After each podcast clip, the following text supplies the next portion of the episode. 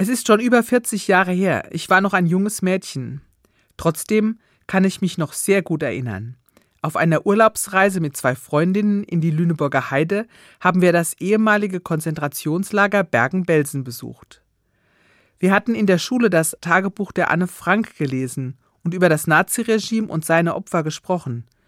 Aber so hatte ich mir das nicht vorgestellt. Die Reste der Baracken, die Zäune und vor allem die vielen, vielen Gräber der Opfer. Damals war die Dokumentation noch lange nicht so ausführlich wie heute. Wir wussten wenig über die Zeit, die damals erst 30 Jahre her war. Trotzdem hat dieser Besuch an diesem Ort einen tiefen Eindruck bei uns jungen Menschen hinterlassen. Wir waren an diesem Tag schon auf der Heimfahrt von unserem Urlaub, und ich weiß noch, dass wir viele hundert Kilometer im Auto einfach geschwiegen haben.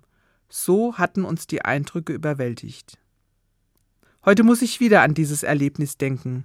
Heute am 27. Januar sind die Gedenktage an die Opfer des Nationalsozialismus und die Opfer des Holocaust. An diesem Tag wurde 1945 das Konzentrationslager Auschwitz-Birkenau von der Roten Armee befreit. Bei uns in Deutschland zeigen heute alle öffentlichen Gebäude Trauerbeflaggungen. Bei der Einführung dieses Tages im Jahr 1996 sagte der damalige Bundespräsident Roman Herzog Die Erinnerung darf nicht enden. Sie muss auch künftige Generationen zur Wachsamkeit mahnen.